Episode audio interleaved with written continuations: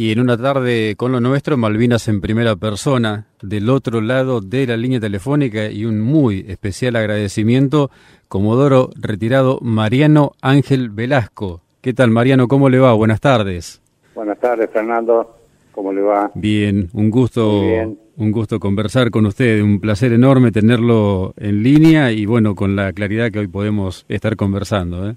Bueno, igualmente para mí es para mí un honor tener la posibilidad de llevar mis palabras a la provincia de Buenos Aires, tanta gente gaucha de campo. Así es. Yo soy hijo de inmigrante, mi padre era agricultor, así que conozco las tareas de, del labrado de la tierra cuando chico. Seguramente. ¿De dónde vinieron sus padres, Mariano? Padre de España. Ajá. ¿De qué zona de, España? de Valladolid. Ajá. Tenía 10 años, 9 años. Después se volvió a ir y al poquito tiempo regresó. ¿Y se radicó en, en Tras la Sierra, donde, bueno, hizo su vida, el campo. Primero vinieron con un par de baúles en un barco y después se a la siembra de, la papa en buena escala. Esta es una zona, acá en la zona de Villa Dolores, Los Cerrillos, todo eso, San José, es una zona papera grande. Sí, sí, nos consta. Que por las condiciones del clima se permite hacer dos cosechas anuales. Así que, bueno, ahí un poco aprendí la vida de trabajar en el campo. Claro chico incluso me, me llevaba los fines de semana cuando no había clase a ayudarle, ¿no? Manejar el tractor, arar, que es un poco la técnica diferente a lo que se hace ahora. Claro, seguramente. Así que su infancia transcurrió entre los estudios, la infancia y la primera parte de la juventud, entre los estudios y, y el campo. Y el campo, sí. Claro.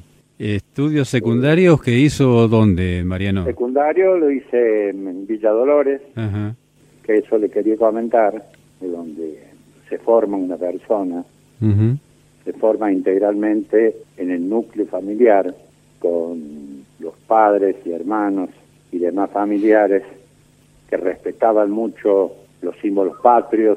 Claro. Que asimismo enseñaban las virtudes fundamentales del ser humano, participar en el trabajo, el trabajo de la casa, hacer de comer, así era, la vida, ¿no? Y después la escuela, tuve la suerte de participar en la escuela pública, la escuela normal de Almacio de Sarfield, con una educación pública excelente en esa época. Los directivos de excelencia y profesores de la misma calidad.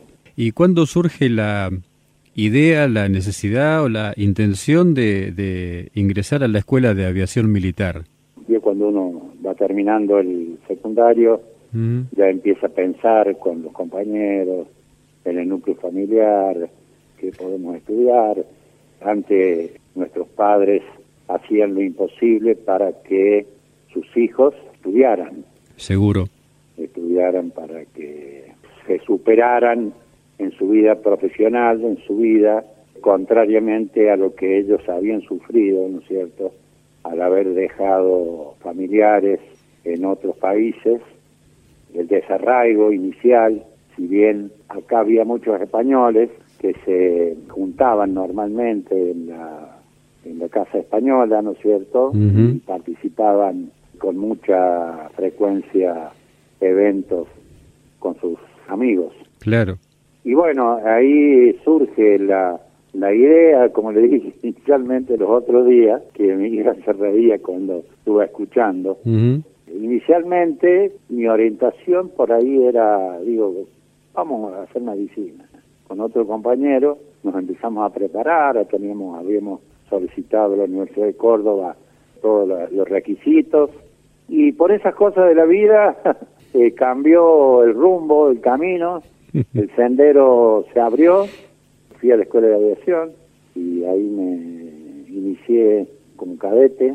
Sí. cuatro años, durante cuatro años, volé planeadora en el tercer año, hice un, un pequeño curso de aviador militar como para la, una primera selección cortita y después ya en el cuarto año, ya una vez recibido como alférez, hice el curso de aviador militar en, en la Escuela de Aviación.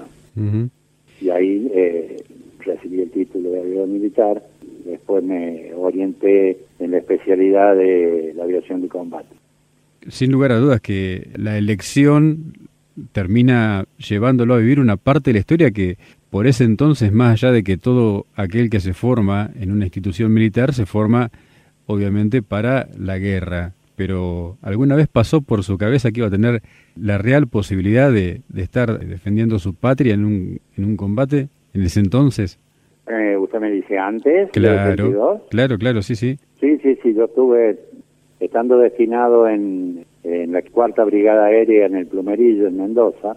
Eh, ahí volaba los Douglas A4C. Sí. Fue cuando en el 78, si recuerda, sí, sí, claro. el problema limítrofe con nuestro vecino país Chile, por los límites de la zona sur fundamentalmente, y nosotros estábamos preparados y desplegados en en nuestras bases, en esa oportunidad. Yo estaba en San Julián, me parece, San Julián. Era, era, más joven, era teniente. El año 1982, ¿dónde lo encuentra? ¿En qué unidad? ¿En qué, ¿Dónde estaba? Eh, yo estaba eh, destinado, eh, nuestra base de asiento era la quinta brigada aérea, Villa Reynolds. Villa Reynolds. Villa Reynolds, San Luis. En Villa Mercedes, que era al este de Villa Mercedes. Eh, desplegamos para operar a Santa Cruz, Río Gallegos. Ahí yo vivía en la base con algunos de mis compañeros y desde allí realizábamos las misiones hacia Malvinas. Tuvo la participación en varias misiones con el escuadrón de A4, ¿verdad? Sí, varias, sí. sí. Dos importantes, dos muy importantes que participé con Barrio Nuevo y Carballo y Rinque. El 25 de mayo. El, 25 de mayo, en el hundimiento del destructor Coventry. Así es. ¿Nos quiere contar?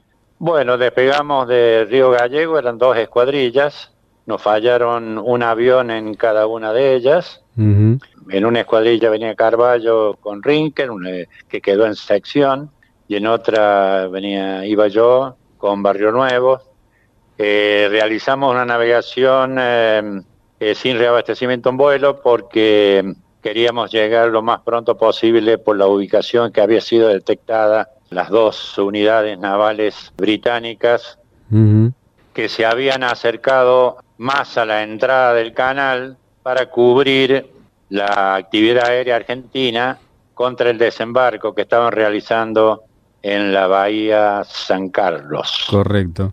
Esa mañana habían derribado dos aviones, el capitán Paloveri y el capitán García, que uno se pudo eyectar, pero cayó al agua y no lo pudieron rescatar, y el otro aparentemente falleció en el avión. Muy confiados este, de esa mañana de operación, se acercaron más a la entrada del canal. Y bueno, ahí nosotros tuvimos una, una operación bastante exitosa, a pesar de, del éxito, digamos, de, destruir un, buque que, que, había causado varias bajas en la, en la Fuerza Aérea y que se hundió prácticamente una de las misiones más importantes de la Fuerza Aérea, eh, que se hundió en, en 20, 25 minutos. El relato que nos hacía el Comodoro Rinque hace unos días atrás eh, daba cuenta precisamente que quien hizo impacto en el Coventry con tres de las bombas que llevaba en su avión fue usted. Sí, sí, sí, es así. Nos decía que siempre que siempre fue muy buen tirador, pero que ese fue el mejor tiro de, sí, sí, sí. Sí, me acuerdo, me acuerdo que cuando los vimos a los buques lo vimos como a 15 kilómetros, estaba muy buena visibilidad y en, en el mar se ven, se ven los perfiles muy bien. Claro. Así que mm, cuando nos detectan, eh, cuando yo hago el viraje, hago el viraje para cuando los vimos, normalmente íbamos volando muy bajo, muy bajo, muy bajo. Ellos tuvieron una primera detección que la perdieron. Sí. Entonces, cuando los vemos a los buques a nuestra izquierda, ahí hacemos un, un viraje, tenemos que hacer un viraje para enfrentar. Y normalmente volando bajo, bajo, uno tiende a levantar, hay que levantar porque hay que levantar un poco porque si no el avión al, girar pierde sustentación, ¿no es cierto? Y tiende a bajar. Entonces eh, siempre normalmente en el viraje uno levanta un poco, levanta un poquito, ¿no es cierto? Y volvimos a bajar. Y ahí cuando estamos, estamos haciendo el viraje, yo veo el, desde el Coventry, que estaba adelante, el disparo de un misil que llenó la, la, proa de, humo cuando sale disparado. Y, bueno, y nosotros seguimos acercándonos. Yo veía la, el misil, la trayectoria, el fuego del motor. Eh, estamos hablando de un de, que tiene una, una longitud de 4 metros 20 aproximadamente de largo. Eh, muy grande. Sí, sí. Y yo ya me empecé a dar cuenta de que no venía dirigido hacia nosotros, porque la estela que dejaba el misil la podía yo ver, la veía de manera oblicua, entonces cuando normalmente un misil uno tiene posibilidad de ver la estela que va dejando, el misil no viene de frente al avión, ¿se, da cuenta? Se va alejando. Se va alejando, divergente. Claro y lo vi pasar por el costado antes de cruzarnos de frente. Vi que se apagó el motor y empezó a moverse, a cabecear y nos cruzó por la derecha. Yo pasé por la izquierda y Valle Nuevo iba a mi izquierda. Y el misil, bueno, se perdió atrás nuestro, no se habrá autodestruido o impactado en el mar, pienso, porque iba muy bajo. Así que, bueno, seguimos acercándonos y ahí se empezó a ver los impactos, se empezaron a ver los impactos en el agua, porque cuando se vieron superados y se les bloquearon, eh, se les bloqueó el sistema de computadoras, tuvieron que hacer un reinicio, pero ya estábamos prácticamente encima nosotros. Entonces el capitán eh, ordenó salir afuera a todos los tripulantes y disparar con las armas largas que tenían, hasta incluso usaban los reflectores para tratar de, encandilar a, los tripulantes, pero llegamos a mucha velocidad, yo levanté un poquito porque veníamos prácticamente me iba a chocar la antena del radar. Y bueno, disparé las tres bombas que impactaron en la línea de flotación y produjo un daño en la sala de máquina, en la sala de informática, la parte de propulsión también de, del destructor, lo que provocó una, un fuego incontrolado que produjo la inundación de los compartimientos y el hundimiento tan rápido, prácticamente en 25 minutos. Se escucha en, los audios que hay de un, de un video circulando por internet, se escucha la comunicación de ustedes. es, es tremendo, es tremendo. Sí, sí. Porque nosotros normalmente, cuando volábamos, no mm, hablábamos, era todo señas. Claro. Era para evitar eh, la detección de el escaneo de, la, de las frecuencias. Claro. Así que todo era por señas, señas ya preestablecidas en lo mm. que hace combustible, estado del avión, y bueno, ahí ya se, se explotaba el... Hasta por ahí salían algunas palabras fuera de, lugar, ¿no? Eh, emoción del momento. Emoción del momento y el desahogo, ¿no es cierto?, de, de haber superado ese límite del miedo y haber eh, cumplido la tarea. Y con la suerte que los cuatro aviones pudimos regresar prácticamente sin ningún daño, que para ellos era eh, impensado que un avión pudiera pasar por arriba a 10 metros de, la, de sus antenas y podría haber salido de, del perímetro de, de alcance de sus armas. Seguro.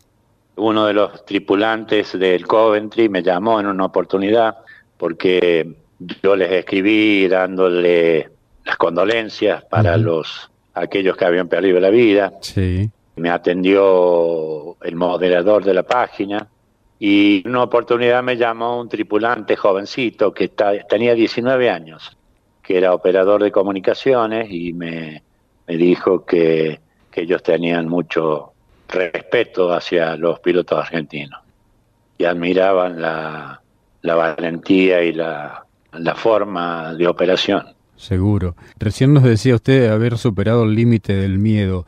¿Cómo se maneja el miedo precisamente en los instantes finales del ataque o no se piensa en eso cuando está ya sobre el objetivo? No, ahí ya no. No, no. Hay, el, el, miedo, temor, ¿no es cierto? Sí, sí. El ser humano no lo a un soldado, a un a un piloto militar no, no, no se le resetea la, la, cabeza como para que sea una persona que no tenga miedo. Totalmente. El problema es tener la convicción, la fortaleza para superarlo. Claro. Para superarlo. Es decir, había llegado un punto que, bueno, se le hacía cosquilla porque uno ya sabía, ya teníamos la experiencia, ya habíamos perdido compañeros uh -huh. que no habían podido regresar. Entonces no sabíamos en qué momento le podía tocar a, a uno, ¿no? Seguro. Eh, yo tenía mi esposa, dos hijas muy chiquitas, una de meses y otra de tres años, uh -huh. así que eh, se imagina la preocupación, ¿no? Claro. Y por supuesto la familia, los hermanos, los padres, pero fundamentalmente lo que uno piensa en sus hijos. En sus hijos, por supuesto mi señora se enoja por ahí. porque pero eh, yo creo que es una cuestión eh, natural y lógica del ser humano de pensar eh, de sentir ese esa necesidad de sobrevivir por sus hijos y por por aquello que lo quieren no porque el valor y la fuerza que nos daban eh, la familia era única uh -huh. en las comunicaciones telefónicas sus cartas Así que, bueno, esa fue una, una misión eh, muy exitosa. El tripulante del destructor que se hundió me, me decía que si bien no lo decían a viva voz, los sobrevivientes tenían un gran respeto por los pilotos argentinos. Claro, seguramente. Un honor para la Fuerza Aérea y para todo el país. Sí, sin, sí, sin lugar a dudas. Sí, sí. Sin lugar a dudas. Para el país. Esa fue la misión del 25 eh, de mayo. La del 27 de mayo tiene ribetes más particulares todavía para usted. Sí, sí, hay más, un poco más, digamos, no tan de triunfo, pero mm. bueno, la misión fue exitosa. Sí. Fue exitosa porque impactó en una en un depósito de, de municiones, de pertrechos que ellos habían desembarcado para su avance hacia Puerto Argentino. Ahí la misión eh, venía con el Comodoro actual OCES. Uh -huh. Era una misión no contra unidades navales, sino contra objetivos terrestres. Aire-tierra. Aire-tierra en la planta refrigeradora en la bahía de San Carlos. Bien. Carballo y Rinque sí. fueron al establecimiento San Carlos, uh -huh. que estaba al frente. Y la bahía Ajax, que es la planta refrigeradora, íbamos nosotros con, con OCES. Entonces, eh, cuando ya estábamos próximos, hicimos una navegación prácticamente por el canal de San Carlos, pegado a la isla Soledad, a la que está más al este, sí. por la costa, y mm, al llegar a la próximo al, al objetivo, bueno, ahí eh, hicimos un chequeo de todo el sistema de armamento, y cuando supero una la colina que donde estaba enclavada la, la bahía de San Carlos, uh -huh. ahí observo una gran cantidad de pertrechos alrededor de los galpones y había cuatro o cinco buques de guerra estacionados en la, en la bahía. Sí. Eh, ahí yo bajo, bajo nuevamente, después supero la colina, bajo, bajo lo más rasante que podía. Cuando llega la proximidad del blanco, levanto porque las bombas tenían un límite de 30 a 50 metros, eran bombas frenadas con paracaídas para lanzar a baja altura. Y cuando estoy preparando para lanzar la bomba, empiezo a sentir los impactos, los golpes en el fuselaje del avión y en el ala izquierda, eh, aproximadamente cuatro o cinco impactos. Las bombas salieron porque se siente cuando el avión las abandona y se desprende del peso ese. Claro. Y por la, eyección que provoca la, raqueta. Y bueno, ahí me empieza a gritar el, numeral que era que tenía fuego en el ala izquierda. Yo no, no veía nada, eh, ahí le pegué una relojeada a los instrumentos porque como íbamos tan bajo no podía uno descuidarse de, mirar siempre al frente claro. el entorno para no correr el riesgo de impactar contra el agua o contra la superficie. Sí, sí. Y ahí cuando en, esa, en ese procedimiento vi unas luces prendidas de combustible, de, de sistema hidráulico de control y utilidad, eh, encendidas que indicaban la baja presión del sistema. Hice una prueba del motor, bajé la, potencia y volví a dar a, pleno, a plena potencia, 400, 410 nudos aproximadamente, unos 700 y pico kilómetros por hora. Al ver que el motor funcionaba bien, miro por el espejo, ya un poco más tranquilo, ya estaba en el canal de San Carlos, apuntando al oeste, hacia la isla Gran Malvina. Sí.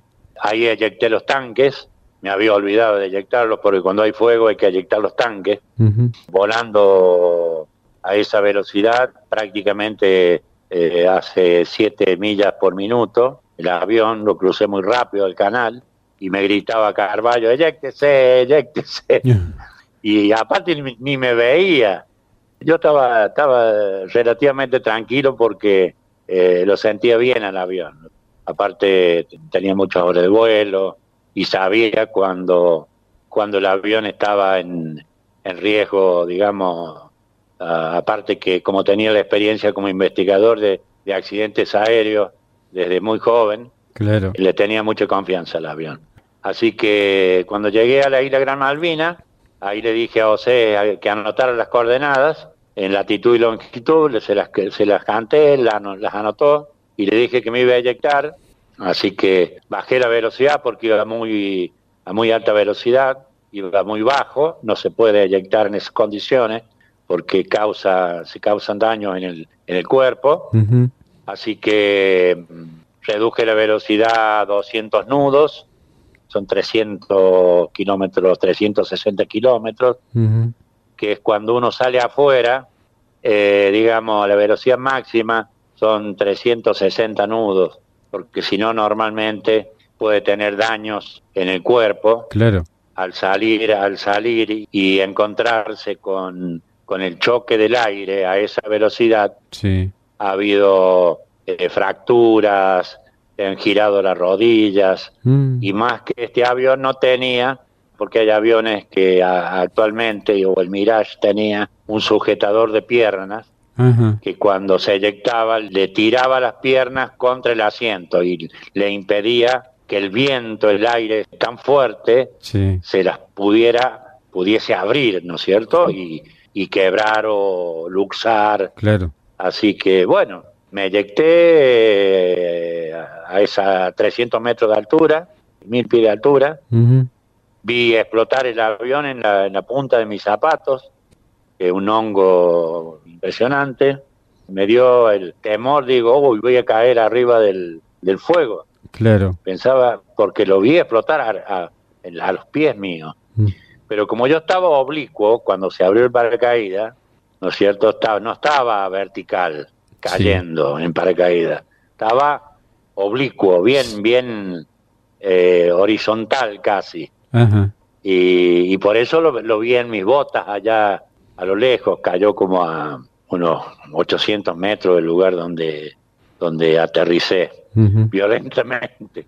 Para colmo, uno muy pesado, no por el peso que tenía en ese momento, porque era bastante delgado, pero con todo el equipamiento que uno lleva, el asiento de supervivencia, más el chaleco, el anti-G, el buzo anti-exposición y el asiento mismo, que es donde está todo el, bote de, supervivencia, el oxígeno, los elementos de supervivencia, se va arriba el peso. Claro. Y como el paracaídas es tan chiquito, caí fuertemente en el piso y allá el terreno es como la Patagonia nuestra, muy parecido. Nada más que la paja, la paja, todos los pajonales son más altos. Y ahí caí mal, había mucho viento, sentí un dolor muy fuerte en la, columna, pero fue producto de la, que después se me fue, producto de la, de la impulsión que produce el cohete para sacarlo del avión, para sacarlo con el asiento del avión. Son eh, dos segundos y treinta más o menos que abandona eh, el avión y ya está colgado en el paracaídas. Así que rapidísimo, no se cuenta, da uno, unos tumbos para atrás, un ruido ensordecedor y colgado en el paracaídas y bueno, y la tierra se vino como, como anillo al dedo. Tremendo. Ahí rapidísimo. Así que bueno, ahí sentí volar dos aviones Harrier sobre el fuego del avión, porque ya estaba, estaba en penumbra, ya estaba oscureciendo. Hicieron un par de giros y regresaron para el, para el este. Ahí me recuperé un poco, yo sabía que estaba cerca de Howard, donde había un regimiento, regimiento del ejército argentino, y teníamos un nombre de, de la Fuerza Aérea, pero teníamos información de que había sido tomado porque en varias oportunidades se habían acercado helicópteros británicos de las fragatas instándolos a que se rindieran. No lo habían hecho y entonces esperé un rato, como hasta las diez y media de la noche, eh, acomodé mis cosas, el equipo de supervivencia, y ahí viendo que no venía ningún rescate, digo, no, acá eh, la cosa eh, está tomado, seguro, y empecé a caminar hacia el, hacia el sur, con un rumbo que yo pensaba llegar a Darwin, pero era encontré el refugio, esa foto que le mandé. Sí. El día 29 a las 9 de la mañana, más o menos, 10 de la mañana. Así caminé la, el día 27 a la noche, todo el 28, y el día 29 de la mañana llegué a un refugio donde golpeé las manos, eh, abrí la puerta, que estaba con un gancho, y bueno, ahí me hice cargo. Me una ocupa y si uno ocupa. Y bueno, ahí me, recuperé del, tobillo, que lo tenía bastante amoratado, porque, claro, como tenía el cuerpo caliente caminando, claro. caminaba muy despacio y de noche, de noche a tientas. Era una oscuridad eh, totalmente cerrada. Claro. Por ahí me chocaba contra un alambrado, o me metía en un, en un turbal, en un fango. Así que bueno, hice un, un plan de caminata de 45 minutos y 15 de descanso, porque no me quería dormir. Claro. Pero con la total eh, seguridad que iba a llegar a, a un final feliz, digamos, feliz de, de supervivencia, ¿no? Claro. ¿Y cómo se orientaba en la oscuridad, Mariano? Con algunas estrellas que prácticamente estaba nublado, lloviznaba por ahí, porque de golpe no llueve, llovizna. Sí. Y después empezó a caer nieve. Y, de día con la brújula. No tenía luz, tenía una pista de fósforo que no la quería gastar, no, hice algunos llamados de emergencia por la radio de emergencia, pero nadie, no logré escuchar a nadie, ningún avión, nada. Así que bueno, caminé, caminé y, y despacio cuando me encontraba el día 29 de la mañana en una colina en una pequeña elevación, observé el techo de rojo de, esa casita y le apunté hasta, hasta llegar a ella. ¿Y a partir de ahí?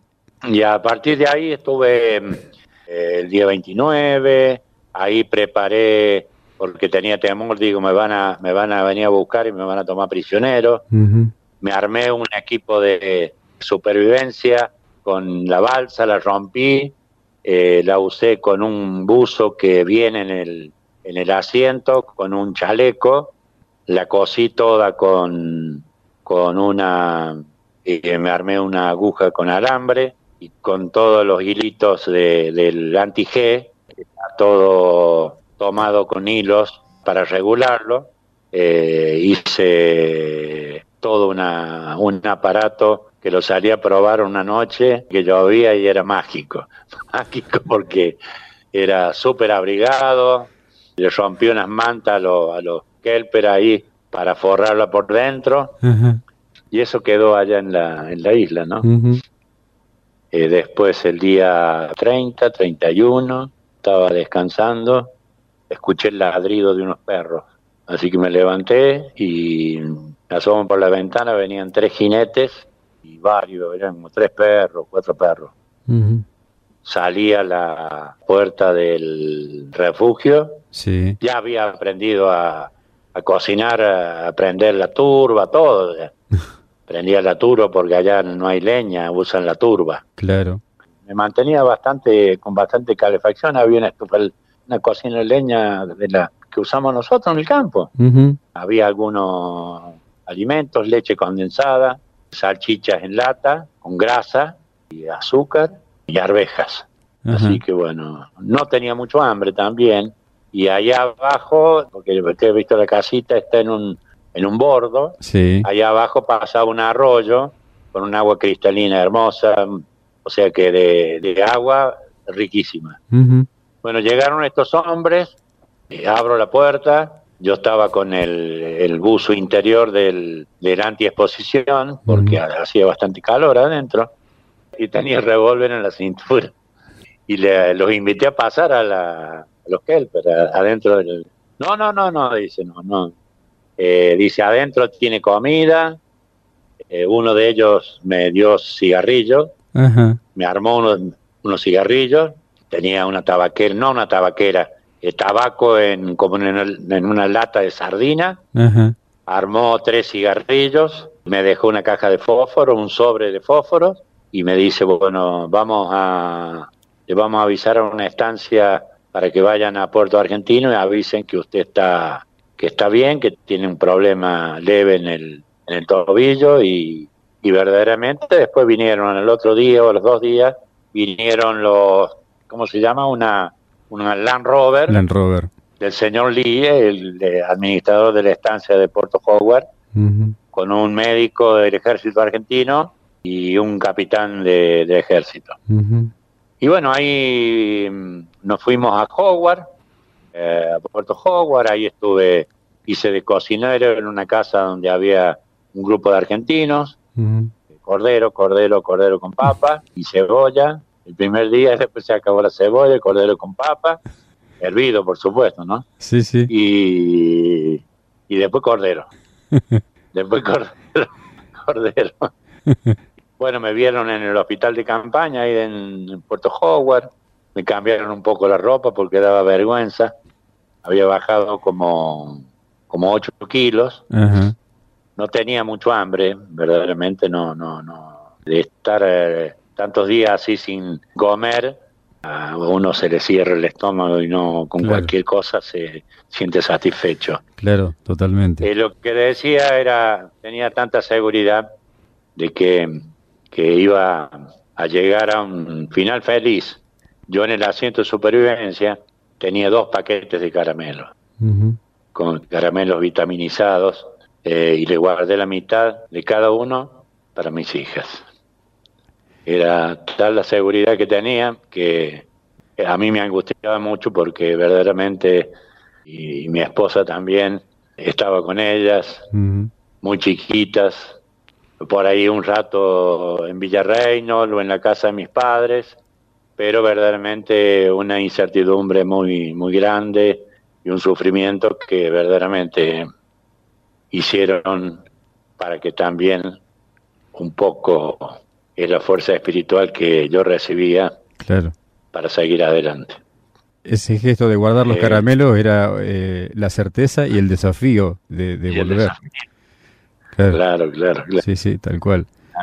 Bueno, después, eh, bueno, estuve ahí, estaba más seguro en, el refugio que ahí, porque, claro.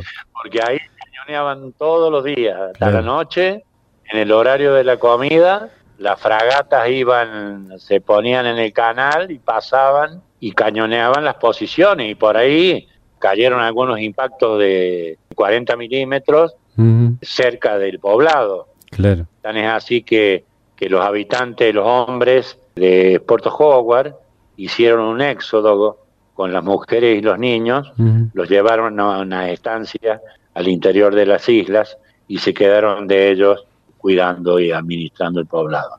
Claro.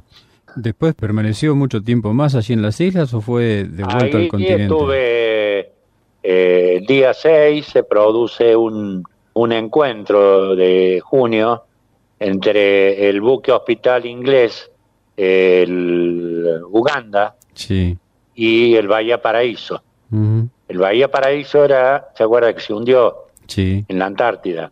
Bueno, ese era el buque hospital. Sí, sí. Ahí no, nos vino a buscar, eh, eh, se juntó, hicieron un, traspaso de heridos, de heridos argentinos y británicos al Bahía Paraíso y al, al Uganda. Nos vino a buscar un helicóptero del Bahía Paraíso, nos llevó al puente, de a la pista de aterrizaje, y en el hangarcito del helicóptero, eh, ahí estaba la Cruz Roja, había un argentino, eh, un delegado de la Cruz Roja de, la República Oriental del Uruguay y un representante del Reino Unido. Sí. Y ahí, bueno, nos sacaron un poco la ropa, eh, nos pusieron una tarjeta, un tarjetón en el pecho, un tipo babero, con todos los datos, acostado en el suelo, ¿no es cierto? Y ahí nos sacaron una foto, una foto de eh, fundamentalmente las personas que estaban heridas y, y con los datos completos de cada, de cada personal y de cada uno en esa ficha que tenía colgada. Y bueno, salimos por el sur de, del canal de San Carlos y de ahí fuimos hasta Punta Quilla en Santa, en Santa Cruz. Y allí eh, me llevaron a Comodoro Rivadavia, al hospital, el hospital de la Fuerza Aérea, ese móvil que hay, bueno, ahí me hicieron radiografía, análisis, y tuve un día y después me llevaron a, que vea a mis compañeros en la base de Río Gallegos y, San Julián.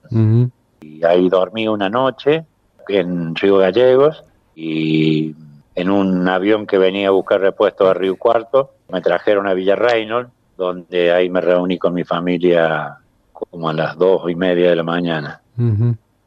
Y allí, bueno, vino la, la emoción. ¿Cómo será que estaba, me agarró de nuevo la preocupación, que como en la base no había nada, en Villarreino, yo escuchaba que sonaba el teléfono de casa, que estaban avisando que estaba yendo para allá.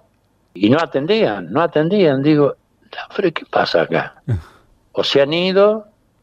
No, pero me había dicho el, un médico que estaba de turno, no, el señor está en la casa ya sabe que usted está bien, ya le habían avisado hace rato. Agarro la llave, entro.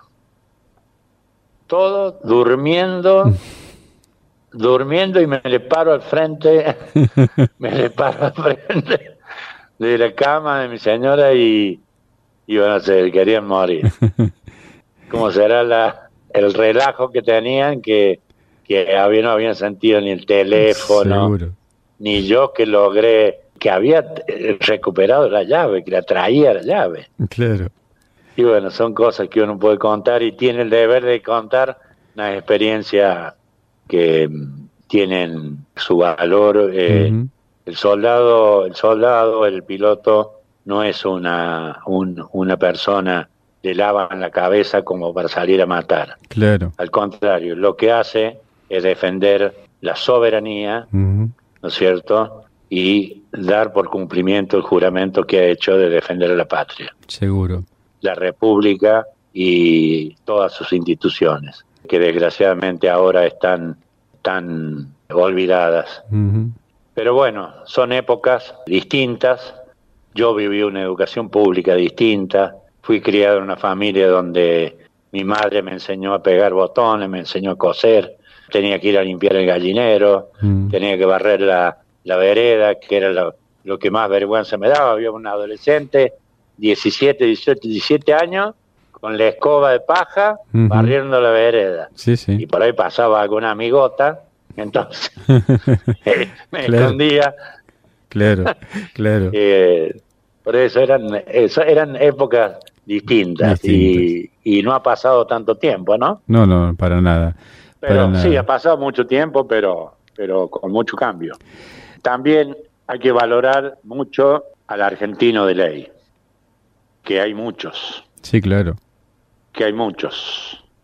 Y normalmente el argentino es una persona que si uno escucha, yo eh, tengo contacto con, con Neil Wilkinson, con que nos tiramos unas palabras por Facebook eh, de vez en cuando, y compañeros de, de otras fuerzas aéreas, donde tienen un gran reconocimiento, y no solamente por eh, los aviadores argentinos, los marinos argentinos, los gente del ejército, sino por el argentino.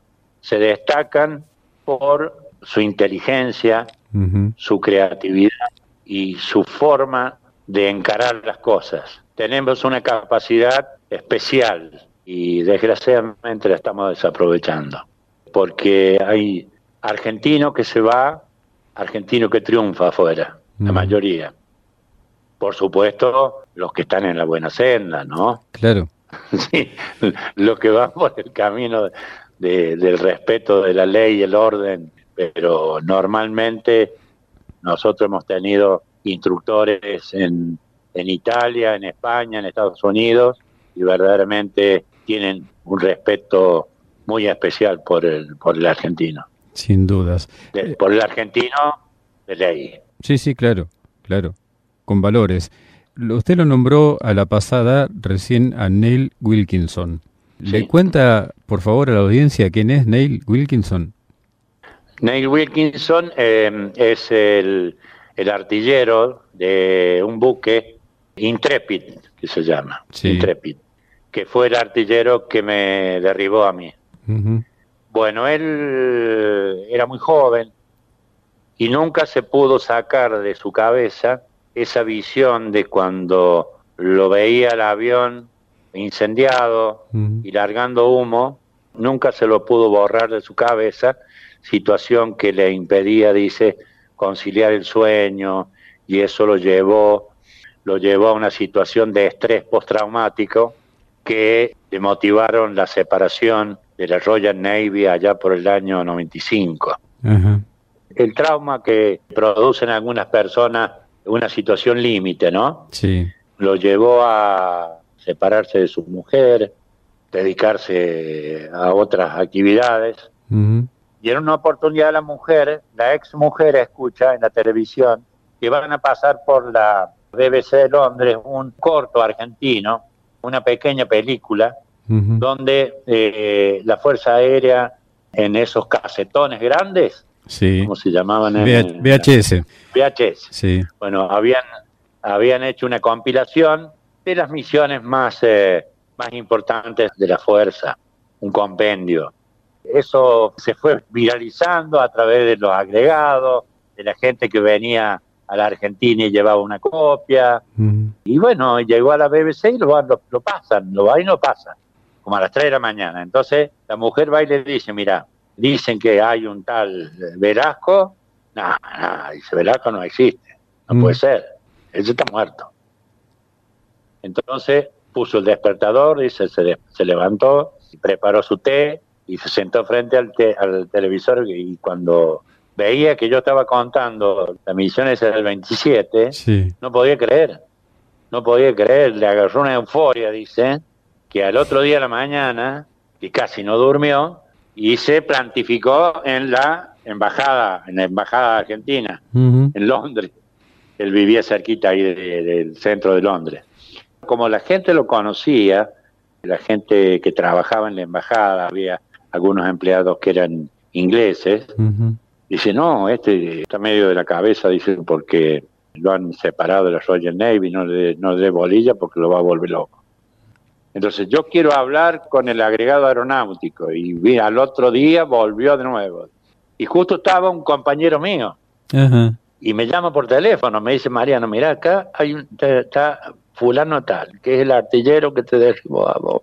Y si quiere hablar con vos, vos, vos tenés algún problema que le dé tu correo, te quiere escribir. Pero no, querido, yo no tengo problema, no tengo ningún ni rencor hacia él, mm. nada, al contrario, valoro la, valentía de, enfrentar la situación, ¿no es cierto? Seguro.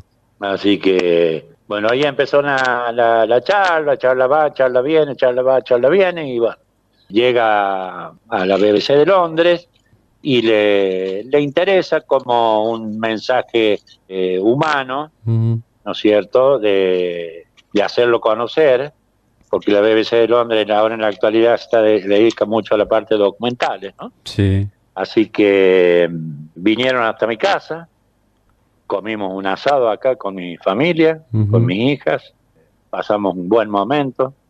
Yo le dije clarito que esto, te digo, no, no signifique que, que yo te recibo hoy, estoy desconociendo la soberanía de la Malvina, ¿no es cierto?, que, nuestro país tiene con sobrados fundamentos geográficos, históricos y políticos que son de nuestra, de nuestra pertenencia y que ustedes la usurparon, porque bueno, por uh, su forma de ser, por la historia que llevan en la sangre. No, no, sí, señor, al contrario, eh, cuando él llegó verdaderamente se explotó en lágrimas y creo que le sirvió a él eh, y a mí también como para decir, bueno, eh, un círculo que se completa, que uno dice, con aquel que yo pasé momentos difíciles, ¿no es cierto? Sí. Momentos eh, difíciles desde el punto de vista físico, hasta que uno se recupera, las cosas se van digiriendo como corresponde, eh, tan es así que él me tiene en el, en el perfil del Facebook una foto conmigo. y muchos compañeros, amigos de él, le he dicho, saca al, argentino ese. así que, y no, él lo tiene ahí con él. Qué bueno. Pero bueno, son cosas, son cosas gratificantes que uno puede contarlas, ¿no es cierto? Y uno, yo como siempre estoy dispuesto, porque creo que no me considero un héroe, sino simplemente un patriota que cumplió con el juramento de defender la bandera hasta perder la vida, si, es, si es necesario, para defender, por supuesto, una causa que sea justa, ¿no? Como nosotros lo tenemos internalizado de esa manera. Que ahora yo creo que se ha dejado de hablar eh, de Malvinas. Eh, yo creo que el pueblo argentino tiene que, por supuesto, no la guerra, la diplomacia. Claro. La diplomacia. En vez de hacer una marcha para que cierre Mercado Libre, hacer una marcha para que las Malvinas vuelvan a la Argentina. Seguro. Con carteles, con gente que está en el exterior y participa en, en la clase en universidades, que diga que explique, que conozca la historia argentina, cómo es la historia argentina sobre Malvinas, y que lo diga en los foros internacionales, y que lo diga las Naciones Unidas, fíjese, tenga, es como ahora veo que dicen en la Organización Mundial de la Salud, todo eso, estas instituciones, yo creo que ya han perdido, lo ha agarrado una tormenta y han perdido como el rumbo. Si así fuera, eh, desde el punto de vista diplomático, hablando, golpeando la puerta, entregando un folletito con la historia de las, de las Malvinas, eh, si no es eh, estar fomentando al, conflicto, a la guerra. Claro, claro. ¿No es cierto? El que toma la decisión sobre ir a la guerra, al enfrentamiento, porque el plan, el plan argentino sobre Malvinas, no era el enfrentamiento armado. Mm. No era el enfrentamiento armado. El plan original, que había sido realizado por personal de la Fuerza Aérea un grupo muy reducido del ejército y la armada, era recuperar y negociar. Tal cual. Y después, la conducción, lo que tendría que haber hecho, cuando se ofreció una bandera tripartita, ahí está, listo. Es el negocio nuestro, vamos a, conversar. Pero no llegar al enfrentamiento porque es muy fácil pensar en una fuerza naval como la Fuerza de Tarea Británica, con apoyo de Estados Unidos, con apoyo de Chile, con apoyo de Chile, pero súper abierto, ¿eh? Sí, sí. Súper abierto. Nosotros sabíamos porque despegaba un avión y veía que si llevaba bombas abajo, del otro lado, al ratito despegaban los aviones de, los portaaviones. Tal cual.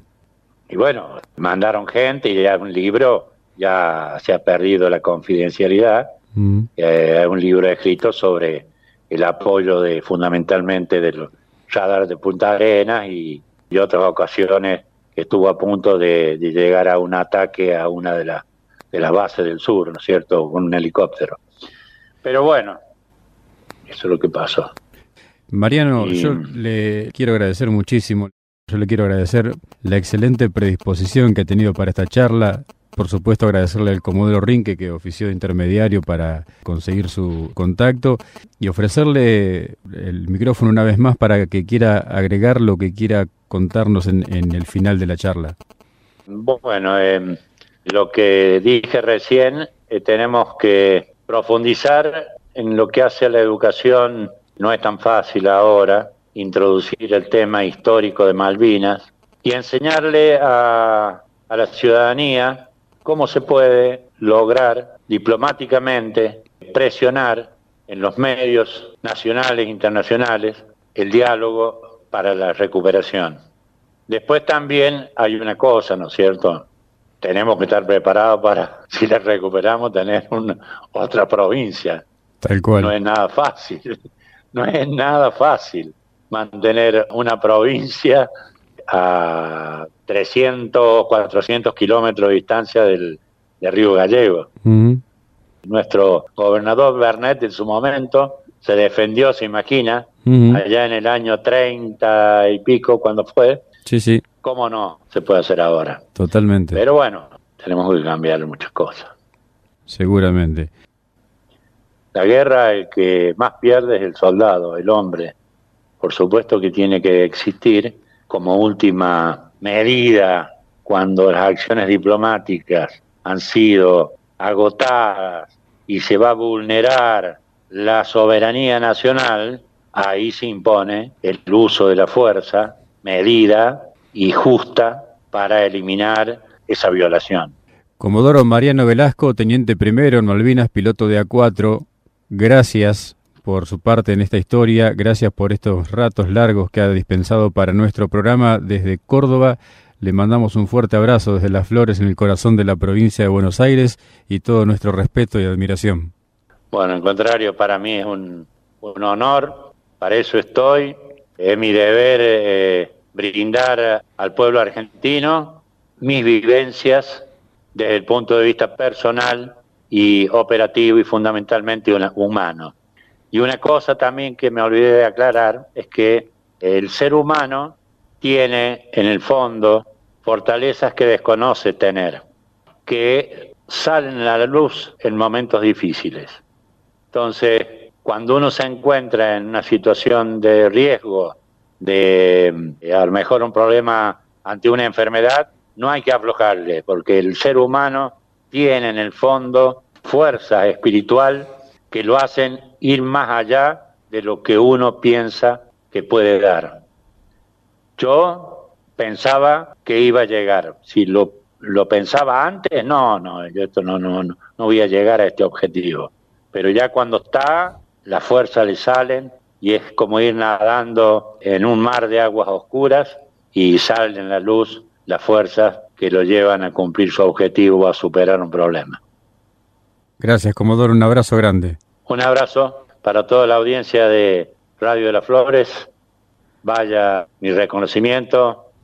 Imagino por la música que he escuchado en la radio, gente que le gusta el folclore. Mucho. Gente de campo, gente trabajadora. Así es. Que eh, se ha, sumado mucho a ser el granero del mundo en una época que ahora, bueno, está media, medio basconeado el granero, ¿no? Pero bueno, hay que ponerle fuerza. Hay que ponerle fuerza porque no hay mal que dure 100 años. Sin dudas. El pueblo argentino tiene que salir victorioso. Y lo va a hacer. Sí. Un gran abrazo, Comodoro. Muchas gracias. No, gracias a usted. Gracias a usted y la audiencia.